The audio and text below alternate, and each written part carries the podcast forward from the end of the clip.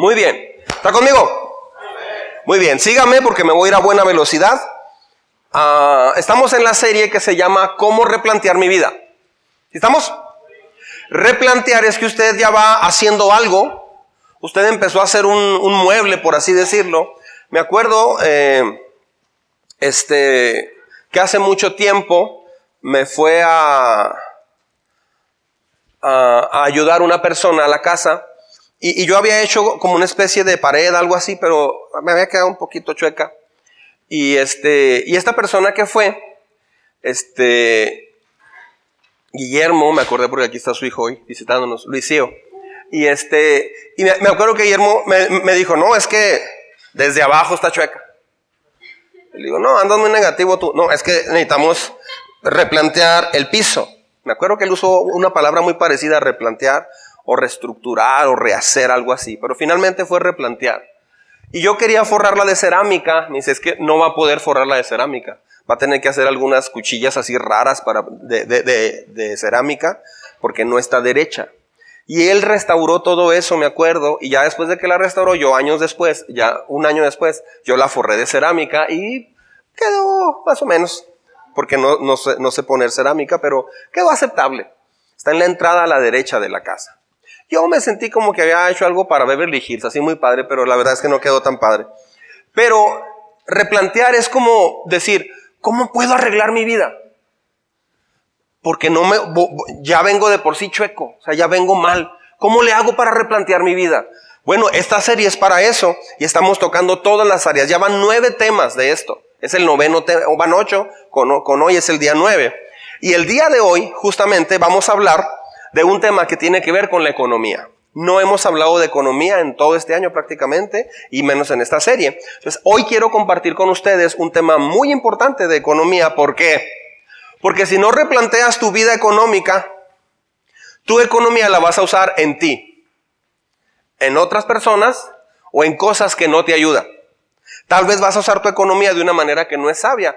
Tal vez vas a gastar en cosas que no necesitas o vas a comprar cosas que te van a hacer mucho daño. Entonces, el día de hoy, el tema, eh, que es el tema número 9, ¿está conmigo?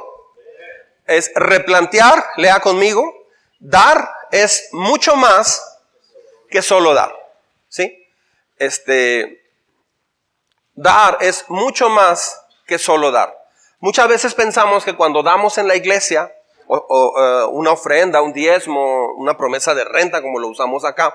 Pensamos que es, pues sí, pues ahí está, yo doy. No, no, es mucho más que eso. Yo le quiero enseñar y explicar esto. ¿Por qué? ¿Por qué hablar de economía en la iglesia? Fíjese muy bien.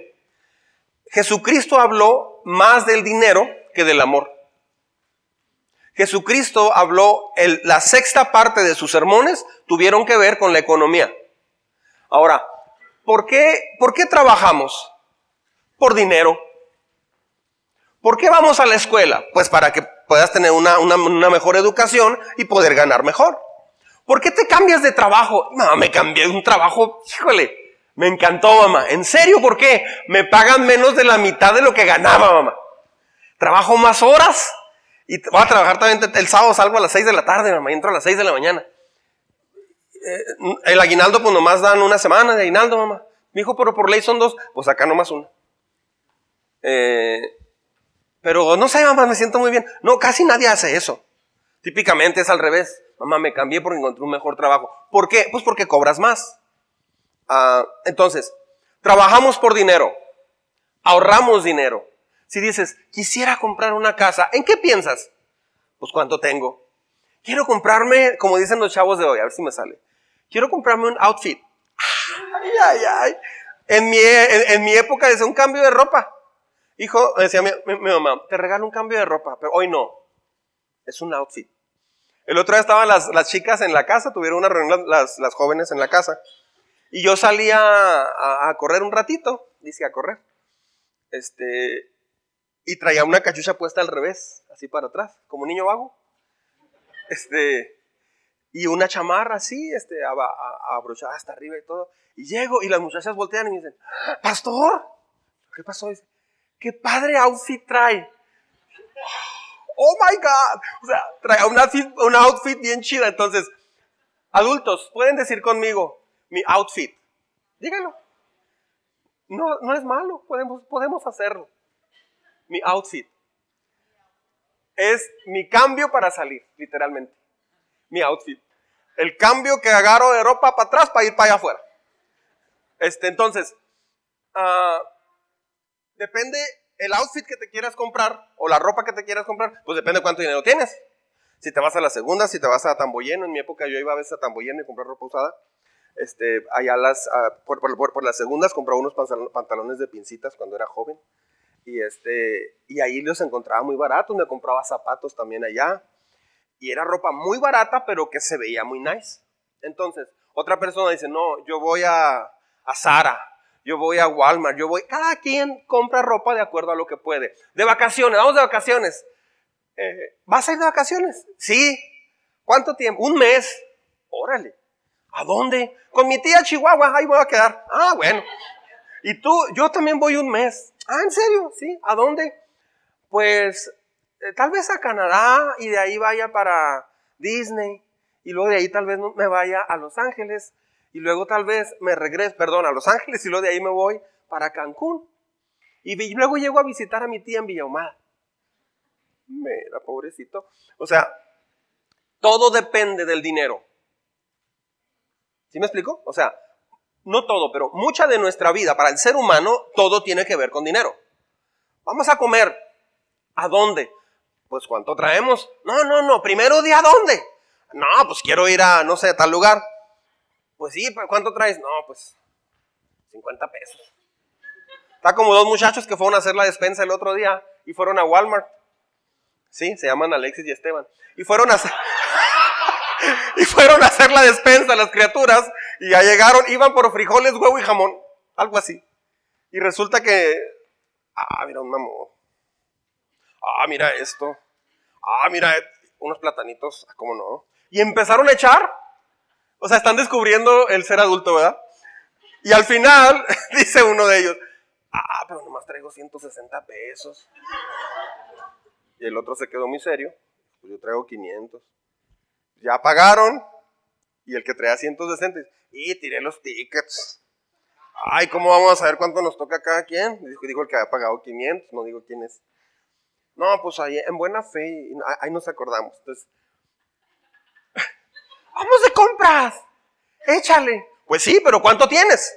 ¿Sí me explico? Entonces, el dinero es más importante de lo que nosotros pensamos. Es tan así que se habla muchísimo del dinero, inclusive se habla más del dinero que de la salvación. ¿Sabía eso? Se habla más del dinero que de los eh, problemas o soluciones matrimoniales. Se habla más del dinero que las relaciones obrero-patronales en la Biblia. Se habla más del dinero que del trabajo. Porque aunque el trabajo produce dinero, Jesús tiene ese enfoque. Ah, en el siglo XIX, 1850 por ahí, un poeta estadounidense, defensor de los, de los derechos, eh, él estaba a favor de que se aboliera la esclavitud, John Greenleaf Whittier, él, uh, hombre creyente en Dios, por supuesto, no era pastor, no era nada de eso, pero él, él era, un, era un poeta, era un hombre muy importante en esa época. Y, él dijo una vez en una conferencia, él dijo lo siguiente, dice, una sexta parte de los evangelios y la tercera parte de las parábolas de Jesús hablan de la administración del dinero. Jesús no era alguien que levantaba fondos, dijo él. Jesús trató los asuntos del dinero, sin embargo, el dinero, aunque no importa, Jesús trató mucho el tema del dinero. Pero hay muchos creyentes eh, que, se sorprenden porque no saben cómo invertir en la eternidad en su dinero, eh, su dinero invertirlo en la eternidad. Pero hay, varias cosas que yo he visto, decía este hombre, que suceden. Ah, muchas personas en la iglesia, muchos que se dicen creyentes, no tienen la menor idea de que estamos de paso. Usan el dinero como si fuera lo último. Pero en realidad estamos de paso. No podemos llevarnos el dinero a la eternidad, pero sí podemos mandarlo por adelantado. Ah, hay iglesias que se quejan, decía este hombre. Hay iglesias que me ha tocado ver que se quejan de que el predicador no habla de cómo administramos el tiempo. Y la gente dice, el tiempo es bien importante, debiera de hablarnos de cómo administrar el tiempo. Ah, otras iglesias se quejan, otros cristianos se quejan y dicen, ¿por qué no se nos habla de los dones, de los talentos, etcétera, etcétera? Y entonces iglesias se quejan, cristianos se quejan. Ah, las iglesias se sienten como que le falta enseñanza cuando no se habla de esto. Dice, pero cuando un predicador habla del tema de economía o de dinero, aun cuando Jesús usó la sexta parte de su mensaje para hablar de esto, a ese predicador se le tilda de que está eh, motivando a la gente para él ganar dinero. Se le tilda de que es un tema ya muy gastado, que ya todos lo saben. Pero sí se anhela otros temas, pero este tema que nos, que nos eh, importa tanto porque vivimos usando dinero, trabajamos eh, ganando dinero y un retiro lo pensamos en ahorrar para un retiro para poder jubilarnos y poder tener una economía, tener un, sueldo importante. Entonces, él decía él, yo hallo esto asombrosamente ridículo. La iglesia si algo necesita es aprender esto. Bueno, yo pienso igual que él. Ah, entonces, vamos a ver cuatro puntos de una manera rapidita, cuatro puntos a replantear acerca de la economía. Mucha atención. ¿Está conmigo? Replantear Ah, vamos completando. Allí en, la primera hoja viene el número uno. Dios ama a quienes dan alegremente. Esa es una, una verdad que, dice Dios. Ahorita le voy a explicar dónde está en la Biblia. Dios ama a quienes dan alegremente. ¿Sí? Dios ama a quienes dan alegremente. Y los que no dan alegremente, Dios no los ama. Ahorita lo vamos a ver en la Biblia replantear. Sígame, ¿está conmigo? Dios nos ama a todos, pero también es justo. ¿Sí? También es justo. O sea, a veces olvidamos eso. Y decimos, no, Dios es amor. Sí, pero también es justo. Y Él bendecirá más a quien da con alegría. Hay un trato y bendición muy especial. Hay un trato y bendición muy especial sobre aquellos que han entendido que la vida se trata de sembrar. Pues abre las bendiciones de Dios sobre la vida de esa persona. Si quieres medir cuánto entiendes de la gracia y cuánto eh, está viviendo por, gracia, mire lo que usted está dando, mire cómo está usando su economía. Para las personas nuevas solo quiero anunciar que aparte de ser pastor, mi esposa y yo tenemos un negocio, o sea, tenemos un trabajo también. Sí, entonces también nosotros diezmamos, bla, bla, bla, ¿ok? Ah, mire, vamos a este texto. Abra, abra, su Biblia conmigo en segunda carta a los Corintios capítulo 9. Segunda a los Corintios capítulo número 9, versículo 7. Vamos a ver en detalle este texto. Lo conocemos, pero vamos a verlo en detalle. Vamos a desmenuzarlo. ¿Sí? ¿Está conmigo? Dice, eh, y manténganlo un ratito ahí porque lo vamos a trabajar un ratito. Dice, cada uno debe decidir en su corazón cuánto dar y no den de mala gana ni bajo presión. Por eso aquí no presionamos a la gente para dar. Dice, porque Dios ama a las personas, ¿cómo dice? Dios bendice a la, Dios ama a la persona que da con alegría. Otra vez, porque Dios ama a la persona que da con alegría.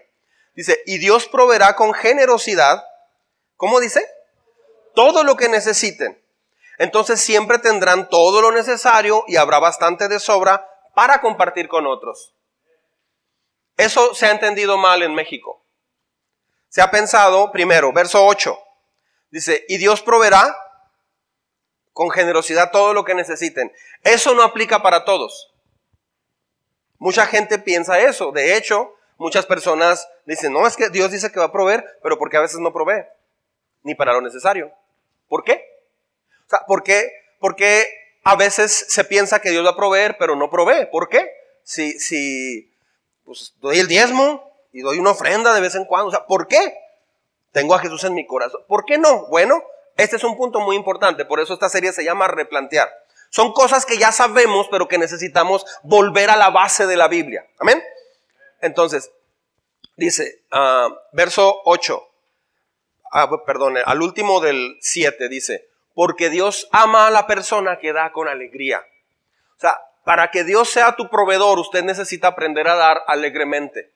Si, si, por ejemplo, mientras estoy hablando de esto, usted tuvo estos pensamientos, mucha atención. Ay, hablar de dinero. Ay, otra vez con los diezmos. Ok, aquí hablamos allá muy lejano de ese tema. Pero si hoy que hablo de ese tema usted está pensando así, este, usted necesita replantear eso. Ahora, si, si esto le incomoda, no se preocupe, no, no, no, tome esto para usted, relájese. No estamos esperando que usted entienda esto y diezme ahorita o algo. No, no, no, relájese. De hecho, ni siquiera pasamos una charola. Tal vez hoy en la tarde lo hagamos porque va a haber el triple de gente o el doble. Pero típicamente a las orillas ponemos dos cajas y cada quien decide levantarse. ¿Por qué? Porque no somos una iglesia que trata de, forzar para que usted dé.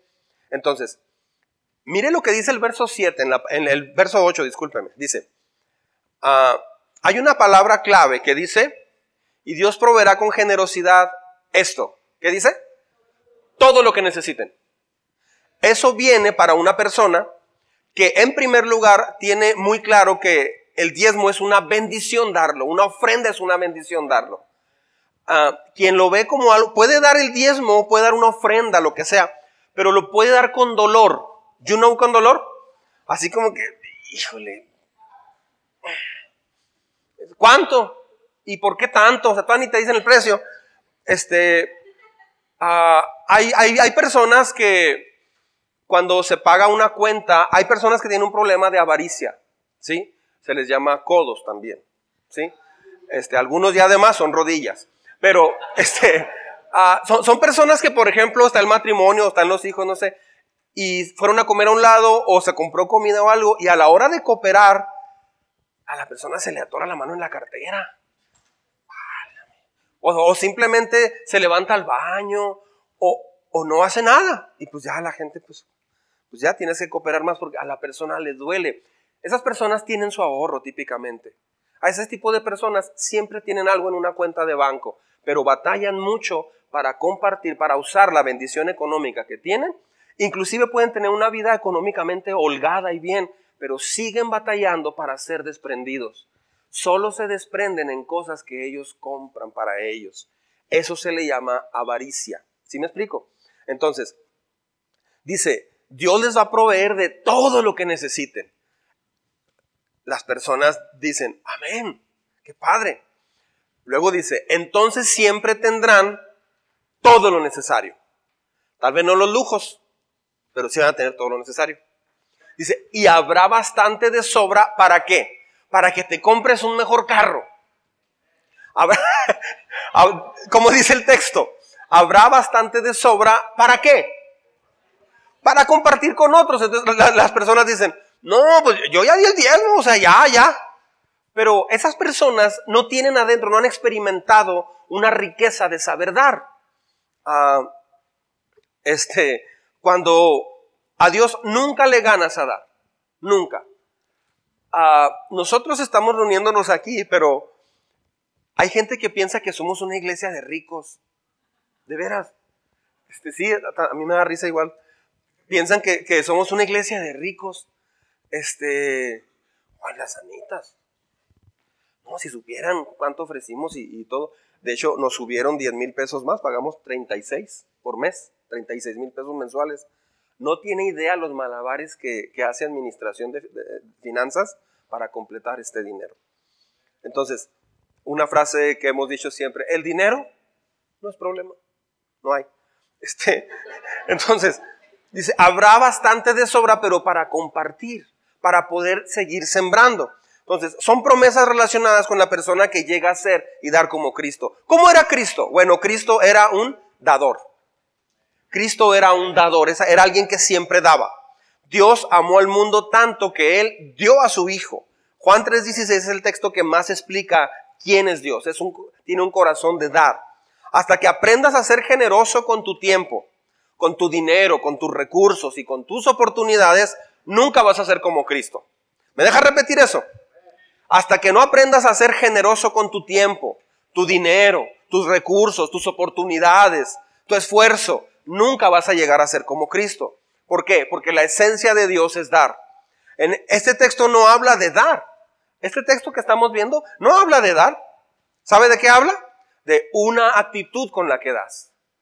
El dar es más importante que la cantidad que usted dé. Por ejemplo, ahora la cantidad es importante. El típico mexicano que no sabe dar, ah, bueno, entonces si la actitud es lo importante, dar con mucho gozo, aquí tengo. Dos pesotes para el Señor. O sea, este, ¿por qué esa cantidad? Pero, por ejemplo, este, me quiero comprar un celular ahora en el buen fin. Ahorita está en oferta. El iPhone 18. Este, ¿quién sabe en qué número va? El iPhone 15 es el nuevo, 15. Eh, sí, ¿verdad? Son los tres que compré el otro día. La criatura, trae un, chinito, no sé qué. Este, ah, este, ¿cuánto cuesta el iPhone? 20 mil pesos. Pero es que sí lo necesito. Sí lo necesito. Ni lo usas, casi. O sea, le sacas un 10% de provecho, pero traes un iPhone. No, mira, este te ayuda a respirar en el espacio. Nada más al espacio. Pero bueno, necesitas eso. Una cámara. Con esta cámara retratas la luna bien padre. ¿Y lo qué? ¿Sí me explico? O sea, está bien, está bien, está bien. Si puede, cómpreselo. Pero, este, a veces en, en, lo, en lo de en sembrar en el reino de Dios, como que cala, pero en cuestión personal, todo cambia. Pues es que es una, es una sala que está más cara, pero vale la pena. Ah, es, es bueno comprar cosas, me gusta comprar cosas de buena calidad. Entonces, es mejor esto. Es mejor estas botas. Cuestan, no sé, cuestan más, pero pues bueno. Pero en las cosas de Dios hay esa actitud. Esa actitud, escúcheme bien por favor, es lo que yo le vengo a decir hoy en el nombre de Jesús, si usted gusta, a tomar este consejo, necesita replantear eso. ¿Por qué? Porque un día tu economía no va a ser suficiente. Porque un día tu salud no va a ser suficiente. Un día vas a necesitar un milagro de Dios económicamente hablando. Un día, tal vez tu negocio va a cerrar, tu trabajo va a cerrar, tu casa se va a destruir. Tal vez un día va a pasar algo muy fuerte, de hecho va a pasar. ¿eh? Eclesiastes dice que no es que hay ricos y pobres, en realidad, bueno, sí lo hay, pero típicamente hay etapas donde ganamos más y etapas donde ganamos menos. Un día vamos a necesitar la ayuda de Dios, en salud, en lo que sea. ¿Cómo le vamos a pedir un milagro si la actitud que tenemos es esta? Por eso es bueno tener esa actitud desde ahorita. Dios bendice sobremanera a quien tiene esta actitud. ¿Sí? Dios hace cosas increíbles a quien tiene esta actitud. Entonces, el punto es que pensamos, Dios piensa en la actitud ah, cuando recibes un pago, cuando recibes un cheque, tu nómina o tu aguinaldo, lo que sea.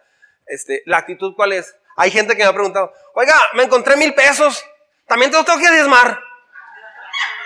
Digo, no, pues no diezmes, no, no, gástatelos. ¿Qué crees? Me compré no sé qué y no servía. Pues claro, o sea, este, uh, muchas veces la, gente puede traer, yo me acuerdo una vez que, que pagué los, los aguinaldos a los trabajadores, allá por el 98, y me acuerdo que había puros billetes de a 100 en el banco.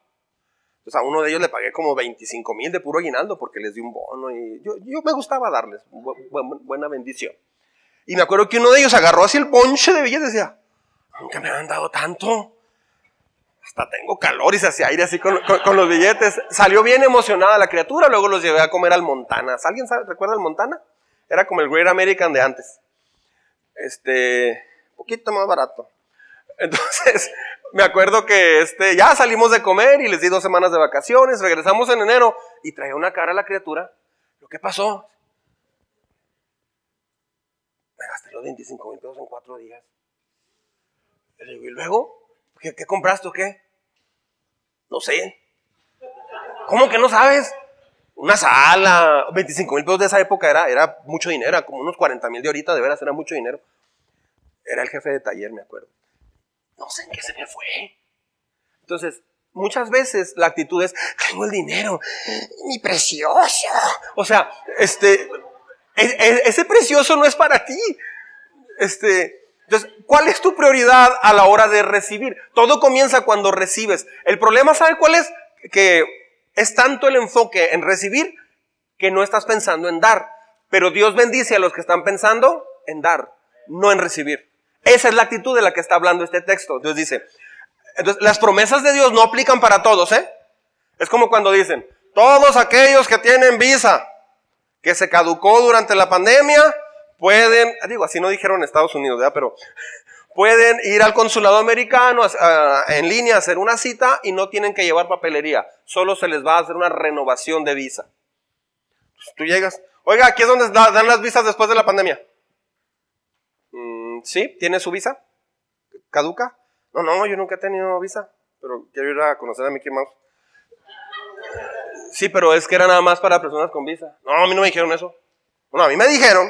No, no, o sea, no aplica para todos. De hecho, en leyes en cuestión de migración siempre dice, son elegibles las personas que, ¿sí me explico? Se dará ciudadanía a las personas que tengan ojo azul, midan un 80, no sé, este, te daremos una tarjeta de crédito en este banco y te podemos dar un préstamo de 50 mil pesos si demuestras que no lo necesitas y que eres casi millonario, tío. No, pues por eso los pido. No, entonces usted no, porque usted necesita mucho dinero. Usted no. Pero usted que no necesita, usted sí se los prestamos. ¿Por qué? Porque tus finanzas no me demuestran que eres muy solvente. Entonces, no todo es para todos. Estas promesas no son para todos. ¿Me está siguiendo? Ah, entonces, a la hora de dar, ¿cuál es la actitud? Eso es lo más importante. Yo le recomiendo que aprenda a tener, replantee una actitud diferente o mejor, muy parecida a la de Cristo, acerca de dar. ¿Por qué? Ahorita le voy a ir explicando más de esto. Entonces, si usted da con una actitud equivocada, así como, también que íbamos, ahora en los comentarios de las personas para el concierto, los estuve viendo en estos días, mucha gente dice, y es gratis. O sea, este, pues está bien que digan eso. Pero qué mentalidad, ¿no? O sea, qué interesa. Y es gratis. Oiga, es gratis, es gratis, es gratis. No cuesta nada. Ah, eso es algo muy, muy raro. Porque nada es gratis. La salvación no fue gratis. Costó la vida de Dios mismo. No fue gratis. Nada es gratis. Este, le vengo a regalar un viaje a Cancún con todo pagado. ¿Y qué tengo que hacer? Nada. sabes que te van a tratar de vender un tiempo compartido. Sabes que algo viene detrás. Entonces, este, esta luz no se paga gratis. Este lugar se construyó por el dueño de las Anitas y tiene un, tuvo un costo muy alto. Hacer un edificio así cuesta 3.8 millones de dólares con tu terreno. Yo digo. Este, costó mucho.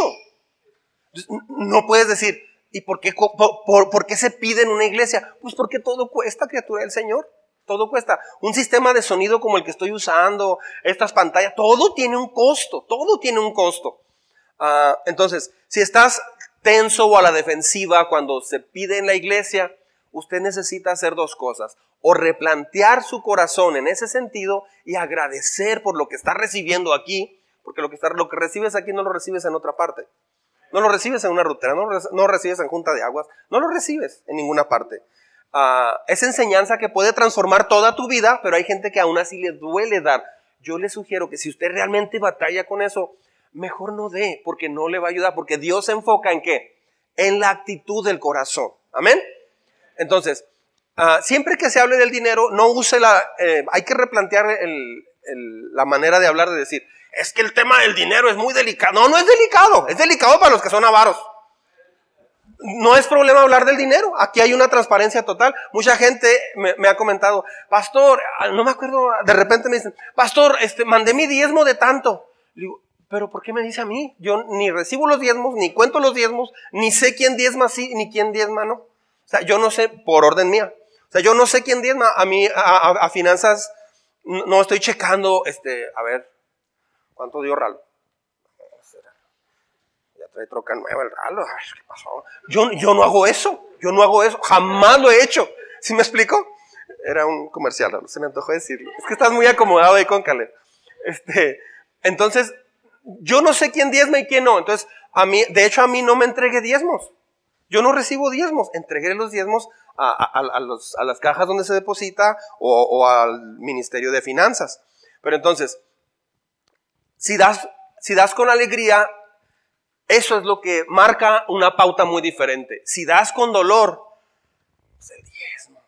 Me comentó Raúl una vez que hay como cuatro o cinco personas que cuando esas personas se retrasan en un diezmo, por ejemplo, ahora cuando fue la boda de Liz, las finanzas se cayeron un 80%, porque no hubo reunión. Entonces, Raúl esperaba que a la siguiente semana hubiera una recuperación. Para... No, no se recuperó tanto. Este, ¿Qué quiere decir eso? Quiere decir que si voy a la iglesia, diezmo.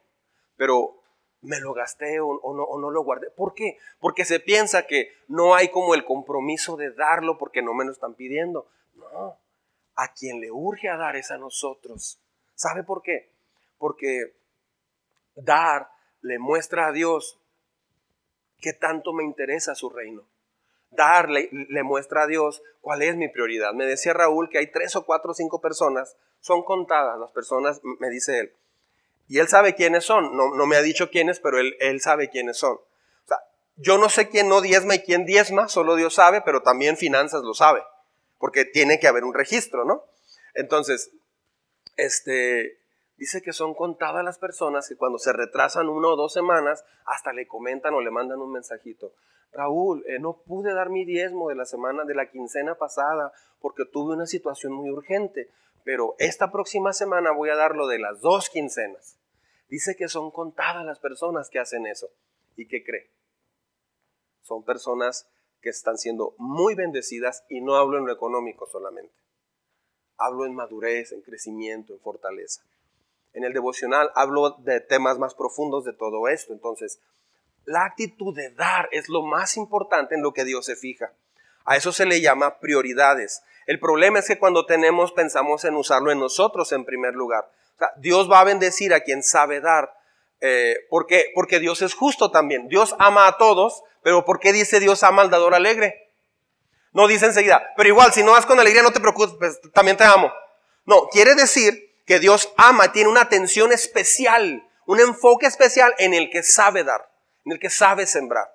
¿Sí? A la pregunta es esta. ¿Vas a confiar y creer en esto, eh, en el Dios que dio su vida por ti? O sea, esto es lo que... en, e, este texto lo, lo enseña Dios en la Biblia y Él es, Él dio su vida por nosotros. La pregunta es, ¿vamos a creer en esto, sí o no? Mire, sígame al punto 2. Estamos aquí, estamos aquí para sembrar de lo que no es nuestro, pues solo administramos. Esa es otra verdad muy profunda para replantear. Estamos aquí para sembrar de lo que no es nuestro, pues solo administramos. You know administrar?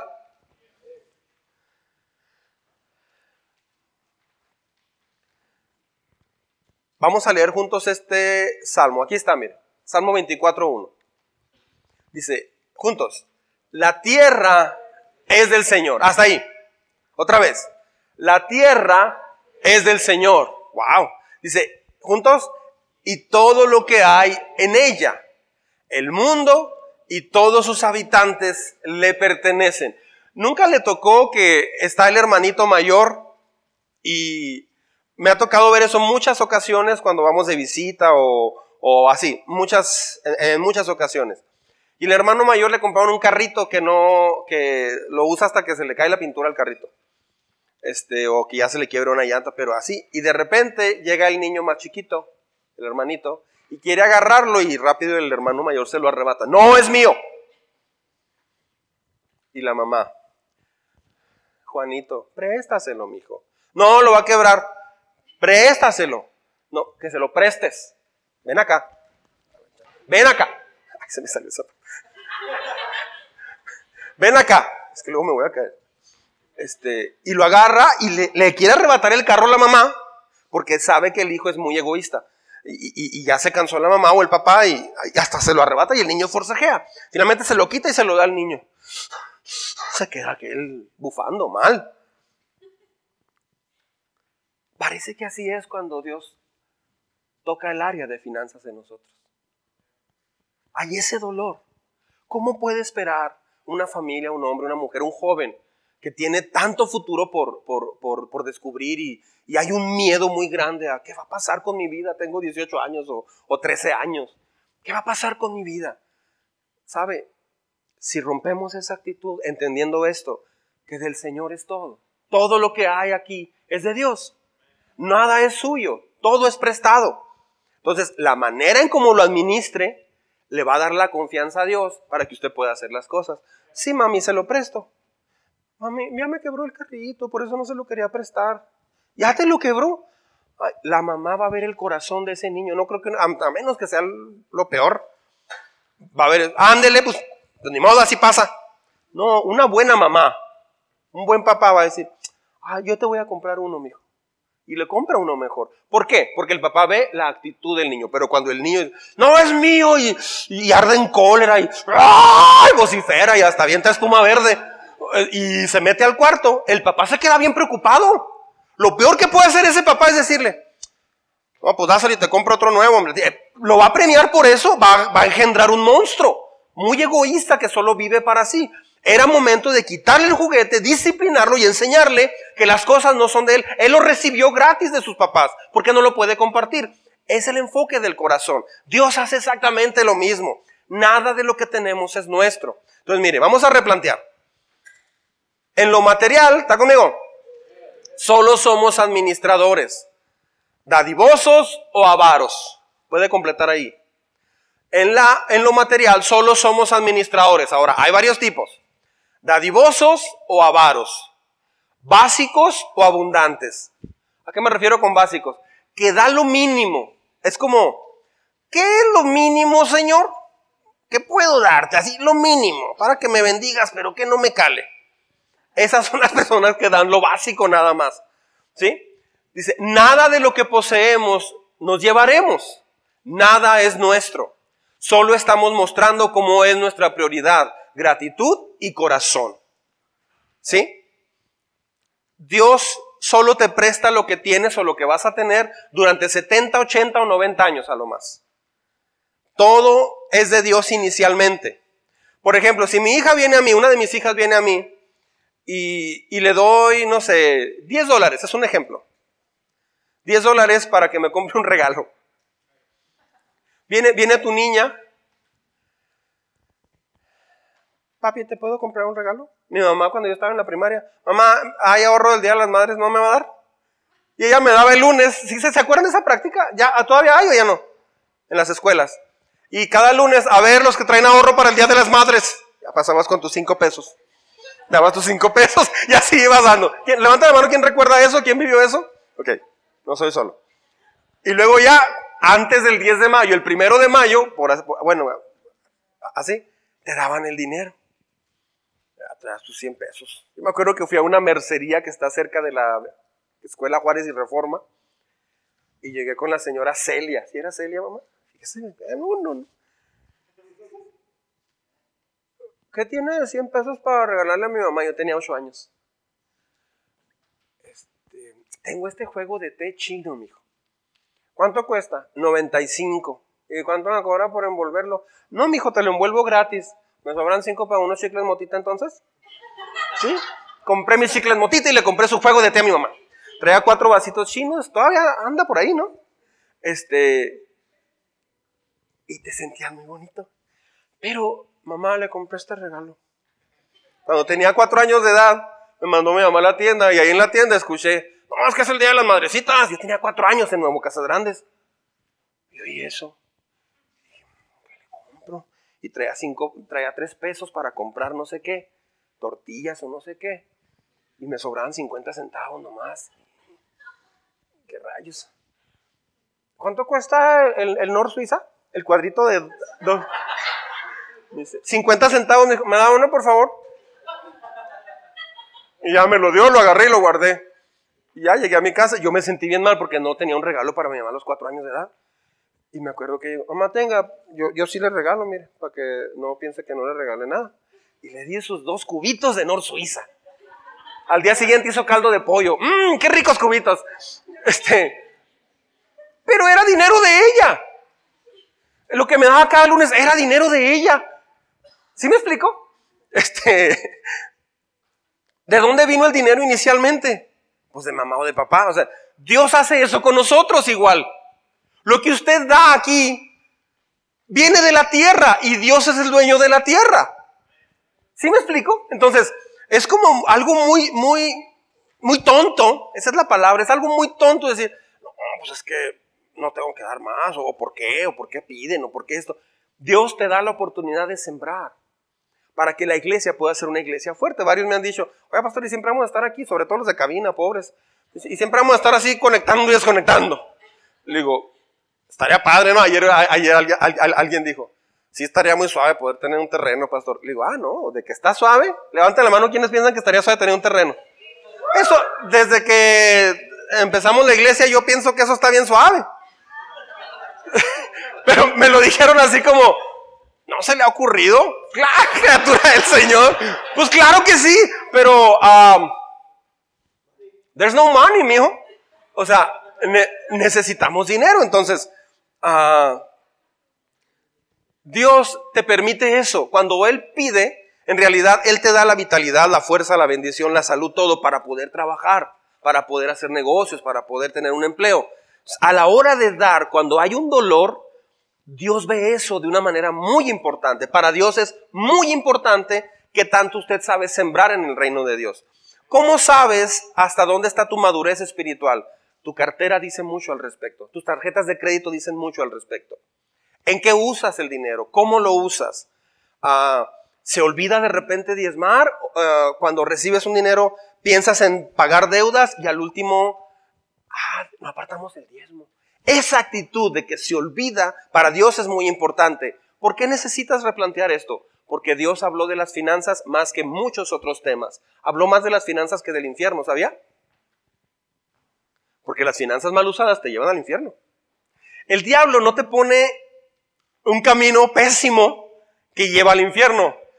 Pobreza, soledad, maltrato, golpes, pérdidas, rechazos y al final vas al infierno. No, el diablo te pone un camino increíblemente padre, pero termina en el infierno. Entonces, las finanzas es algo muy importante para Dios. Dar incluye el diezmo, preguntó alguien una vez. El diezmo está incluido, pero el diezmo en realidad es lo básico. O sea, dar el diezmo dar el diezmo no es la gran cosa. Si ni siquiera se da el diezmo, ahí tenemos un problema. Ahora, ¿cuánto hay que dar? O sea, ¿cómo es? Diezmo quiere decir la décima parte. Ah, por ejemplo, si usted recibe 10 mil pesos de sueldo mensual, es un ejemplo. 10 mil pesos o, 10 mil para que sean números cerrados. Pero luego le quitan impuestos. ¿De cuánto diezmo? ¿De los 10 mil o de los 9 mil que ya me quedaron libres? Y luego aparte me quitan ahorro y luego esto y esto y esto. Me vienen quedando 7 mil, pastor. Este, no, pues a mí no me diga, dígale a Dios. Pero en realidad sí recibiste los 10 mil. Entonces, no diezmas sobre lo que recibes al final. Una persona decía, es que me están quitando el, pago de la casa, un préstamo que tengo y esto y otro. En realidad estoy ganando 4 mil. ¿eh? Digo, ¿que no ganabas 15 mil? Sí, pero todo se me está yendo en gastos. Estás diezmando sobre 4 mil nada más. Pero no te están pagando 4 mil. Una persona tenía un negocio muy próspero. Decía, oye, pues, este, yo estoy ganando bien poquito. Digo, y si ganas tan poquito, ¿por qué traes ese carro? ¿Y por qué tienes la casa que tienes? Es que eso es lo que agarro para mí. Le digo, sí, pero a tu negocio ingresa una cantidad muy diferente. Dios ve eso en el corazón. Dios ve eso. Por eso los negocios se tornan en un dolor de cabeza. Por eso los trabajos se tornan en un dolor de cabeza. Porque no está la bendición de Dios. Entonces, el diezmo es lo básico. El diezmo, de hecho, no nos pertenece. El diezmo es algo que Dios eh, decidió para que la iglesia tuviera recursos para funcionar. Mire lo que dice. Conmigo, por favor la décima parte de los productos de la tierra, ya sea grano de los campos o fruto de los árboles, le pertenece al Señor y debe ser apartada.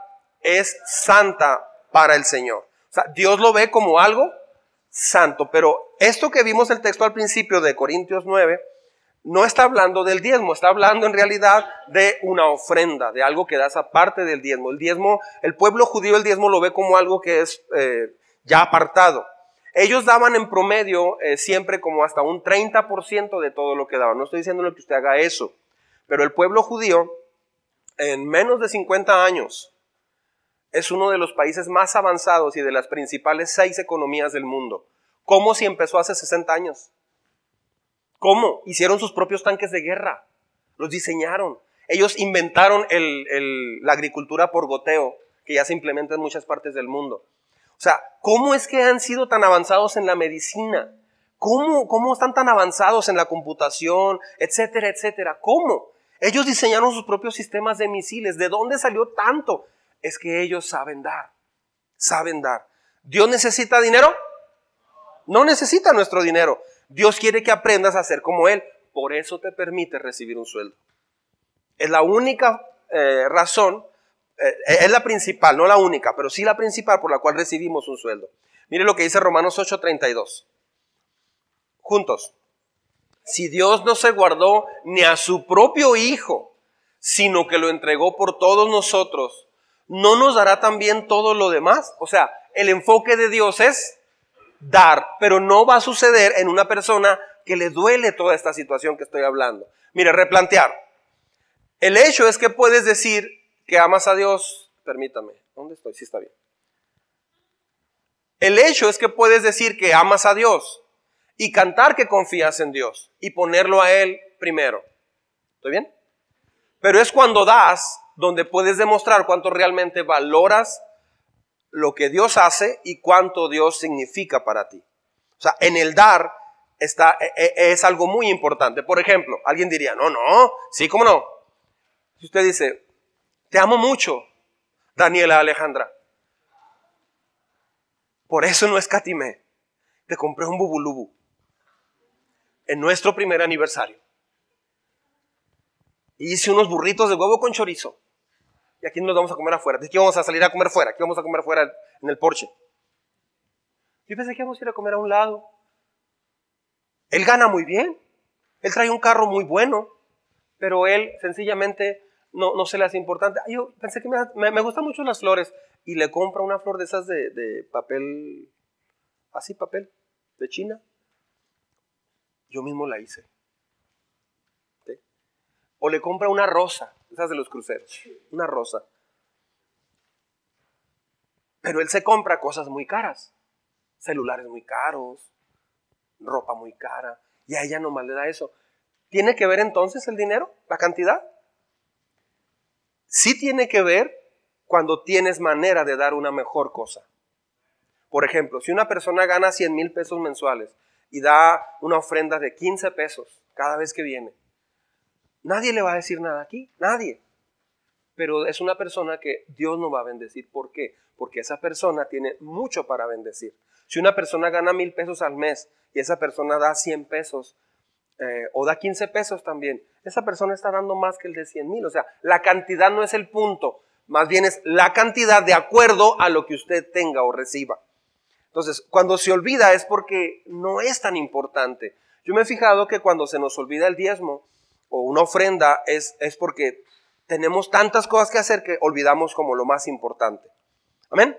Número tres, replantear. Dios siempre te dará más de lo que tú das. Dios siempre te dará más de lo que tú das. ¿Sí? Mire lo que dice Lucas 6:38. ¿Sí? ¿Está conmigo? Dios siempre te dará más de lo que tú das. Lucas 6:38 dice, den y recibirán. ¿Estoy bien? Lo que den a otros, ¿cómo dice? Les será devuelto por completo. Y luego dice, apretado, sacudido, para que haya lugar para más, desbordante y, derramado sobre el regazo. La cantidad que den determinará la cantidad que recibirán a cambio. Ah, caray, entonces la cantidad sí es importante. Pero es importante de acuerdo a cada, a cada economía. Por eso aquí no decimos, a ver, el diezmo va a ser de tanto. No, no, no, no. Es de acuerdo a lo que usted reciba y gane. Usted tiene la decisión. Y a esa, a esa área nadie entra. Solo Dios. Y, tu esposa debería saber, por cierto. Tu esposa, tu esposo. Eso debiera ser transparente. No, eh,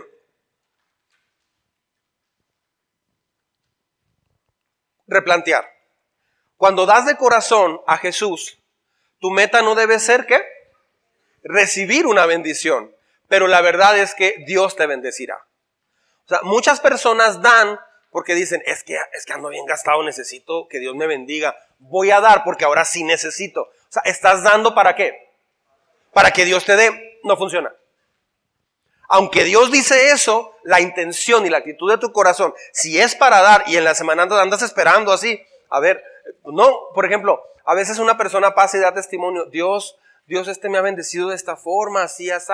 La gente dice, ah, qué padre. Entonces, mira, él da diezmo y ofrendas y Dios lo bendijo. Voy a hacer lo mismo. ¿Cuál es la motivación? Ah, pues ahí, si deja, entonces voy a dar. Qué fea actitud. Esa actitud no funciona. Una persona que da para que Dios lo bendiga, para, para que no me falte nada, Señor, ahí está, ya cumplí. Esa actitud no funciona. Se tiene que replantear eso. Es una bendición y un privilegio poder dar para la gran misión de Dios. Eh, no puedes dar más que Dios. Cuando aprendes a ser generoso como Dios, Él promete que te va, vas a terminar con más, con más de lo que tenías. Ah, así es la economía de Dios. A veces parece que Dios te está diciendo, a ver quién gana en dar. Porque tú das, siembras y Dios te bendice más. Entonces, todo lo que usted reciba, este, lo que administre, lo que usted reciba, aprenda a ser generoso y saber sembrar. Hay personas que, eh, me acuerdo que en el instituto bíblico una vez salimos de clases y estaba casi a punto de nevar. Y, y, había un muchacho que organizó todo así bien padre saliendo. Hermana Adriana, ¿usted trae en qué irse? No, permítame. Gonzalo, ¿puedes llevar a la hermana Adriana? Es que fíjate, anda. Sí, yo la llevo, yo la llevo, ok, gracias. Pues, ¿Sabes que no traigo para gasolina? Permíteme. Pedro, ¿traes para gasolina? Préstame 50. Es que la hermana... Dice el pastor que, que en su iglesia pasó eso, un pastor que nos platicó. Dice que lo vio arreglar como seis o siete favores muy bonitos, pero él no hizo nada. Él solo conectó a las personas. Dice el pastor que al final no se aguantó y le habló y le dijo, oye, tú estás saludando con sombrero ajeno. O sea, por lo menos dale algo a alguien para la rutera. Este, pues ya, le dio mucha vergüenza a la persona. ¿Por qué? Porque no se trata de que las cosas sucedan, se trata de aprender a dar. Sí, por ejemplo, hermanos, ya, ya este se, completó para esto. Ah, qué bueno. Gracias a Dios, ya. Ya alguien dio. Ya se cubrió eso. O sea, no hay la actitud de saber sembrar. Por eso Dios no bendice de dos formas. Dios siempre bendice de dos maneras. Lo, vamos a ver más en detalle en el devocional. Dios bendice de una manera económica, sí, claro que sí. Él, él, lo promete. De hecho, dice, pruébenme en esto. Pero también la otra parte, Él bendice de una manera espiritual. ¿Sí? Él dice que una y otra vez en las escrituras que vas, entre más generoso aprendes a ser, el más generoso va a ser contigo. Eso lo dice Dios directamente. A veces va a ser, como dije, en bendiciones materiales, a veces espirituales, ah, pero llegan a corazones generosos. Imagine que usted va al mercado y compra cereal y traes un saco donde ahí te van a echar el cereal y pagas por el costal, pero la persona que te está despachando hasta lo levanta y lo, golpea con el piso. Así. Y le cabe más y le, echa más y luego, ah, gracias. No, no, espéreme, espéreme. Y lo golpea más el costal y se va bajando. Resulta que le echó mucho más porque lo está... E, e, eso es lo que dice la Biblia. Cuando ustedes dan, yo les voy a dar así. Es una ofrenda apretada, remecida, eso es lo que dice, o sea, mecida es mecer el costal para que entre más. Dios está diciendo eso, por eso. La idea, la, mentalidad acerca de, diezmar, ofrendar, promesas de renta, todo eso, muchas personas lo ven como algo doloroso. Replantee eso durante este año que viene. Replantéelo de, de ahorita de noviembre hasta el otro, hasta, hasta el otro noviembre y verá que Dios va a hacer cosas muy grandes, tanto en lo familiar, en lo espiritual, en madurez y también en lo económico. Dios compromete su carácter en esto. Mientras el dueño de la tienda está vertiendo el grano, está meciendo y apretando el saco. Qué bendición eso. Dios dice, yo así te voy a dar a ti, cuando hay una actitud así. Cuando hay la actitud de dolor y está bien, lo menos que pueda, no sucede eso. Que eh, quiere ajustar la cantidad máxima de grano para darte. Dios quiere hacer eso. Cuando das generosamente, Él te da generosamente. Eh, y vas a tener que tener espacio para más porque Él te va a bendecir. Amén. Entonces, Dios quiere que seamos generosos. Y una pregunta importante es, ¿está nuestra vida caracterizada, caracterizada por un deseo de aferrarnos a las promesas de Dios mientras aprendemos a desprendernos de lo material? o solo queremos las promesas de Dios sin desprendernos de lo material. No se puede ambas cosas. Tienes que saber desprenderte, eh, perdón, recibir las, las promesas de Dios, pero también saber desprenderte de lo material. ¿Por qué? Porque en eso está tu corazón. De eso mana tu corazón. Número cuatro y último, replantear. Las verdaderas riquezas espirituales son solo para los administradores confiables. Las verdaderas riquezas espirituales son solo para los administradores confiables. ¿Sí? Se va a ir para atrás con este texto. Ya lo conoce, pero vea cómo está muy bien explicado en esta versión. Dice, si son fieles, ¿está conmigo? Si son fieles en las cosas que pequeñas, ahí se refiere a la administración del dinero acá, ¿eh? Dice, serán fieles en las grandes. ¿Cuáles son las grandes? Aquí nos va a explicar. Pero si son deshonestos en las cosas pequeñas, no actuarán con honradez en las responsabilidades más grandes. O sea, esta es la manera como Dios piensa, este es el corazón de Dios.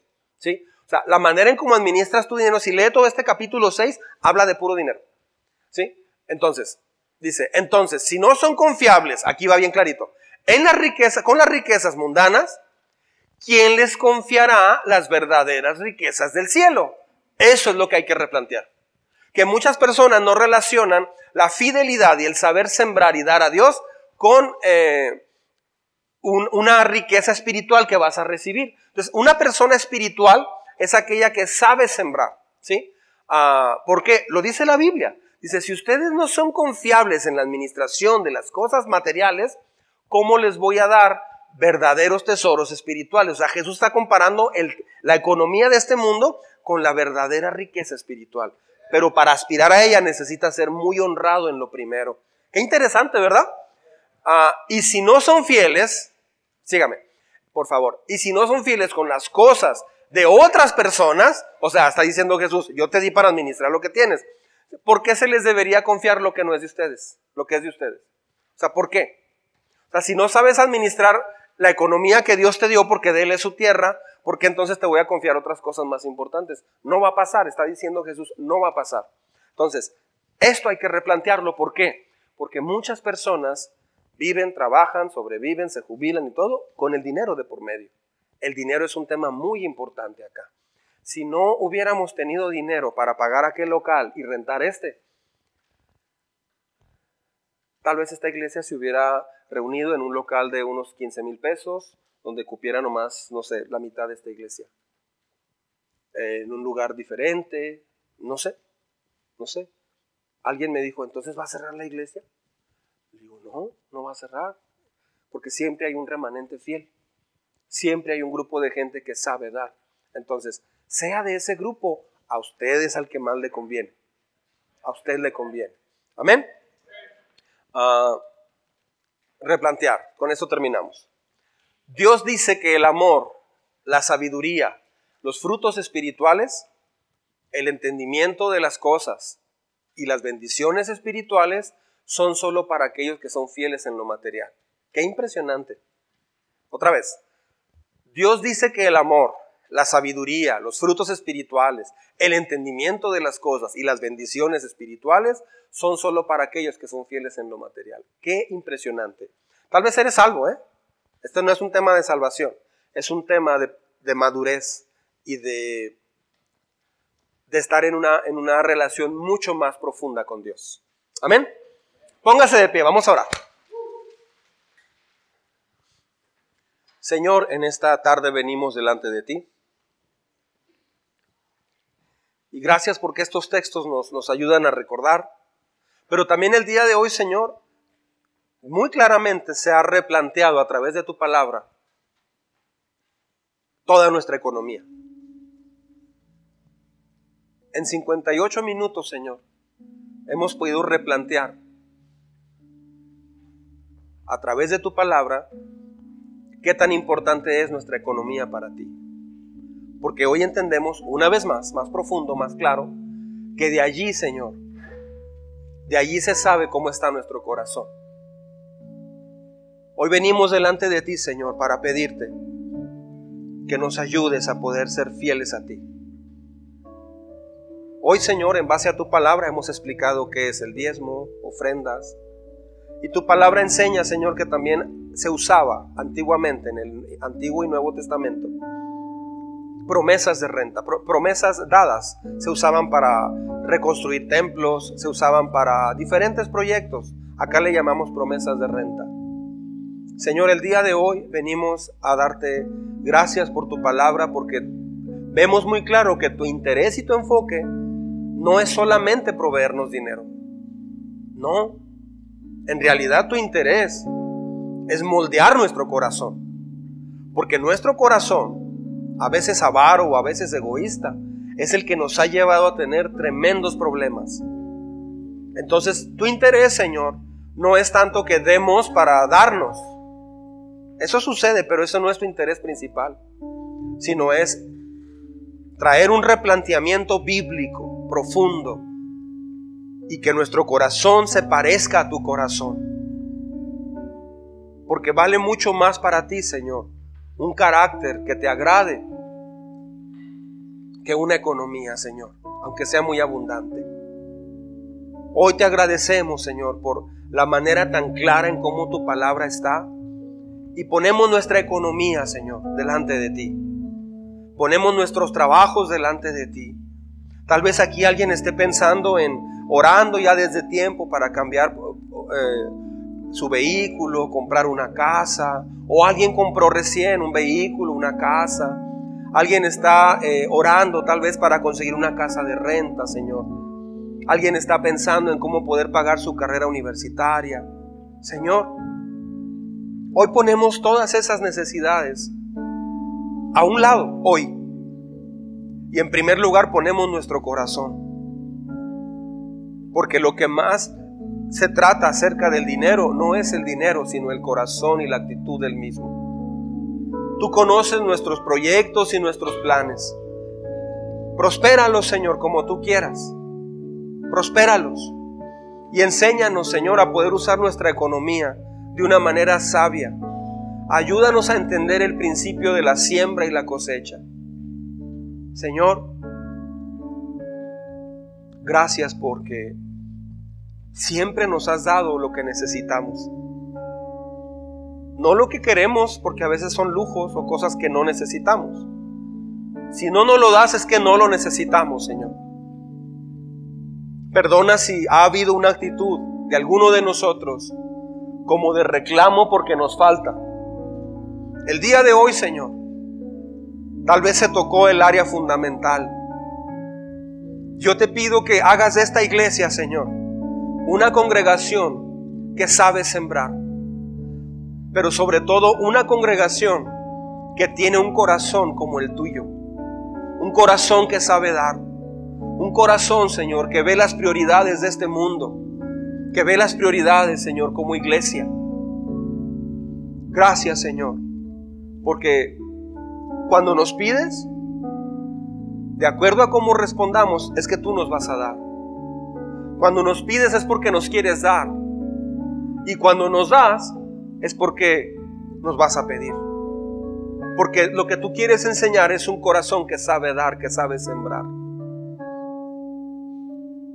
Ayúdanos, Señor, a que en nuestro hogar no haya avaricia, no haya la actitud que duela cooperar o pagar algo. Señor, que como iglesia pueda haber un corazón dadivoso en todas las áreas. Señor, hemos hecho en esta iglesia promesas de renta y el día de hoy te pedimos que nos ayudes a poder ponernos al día con esas promesas.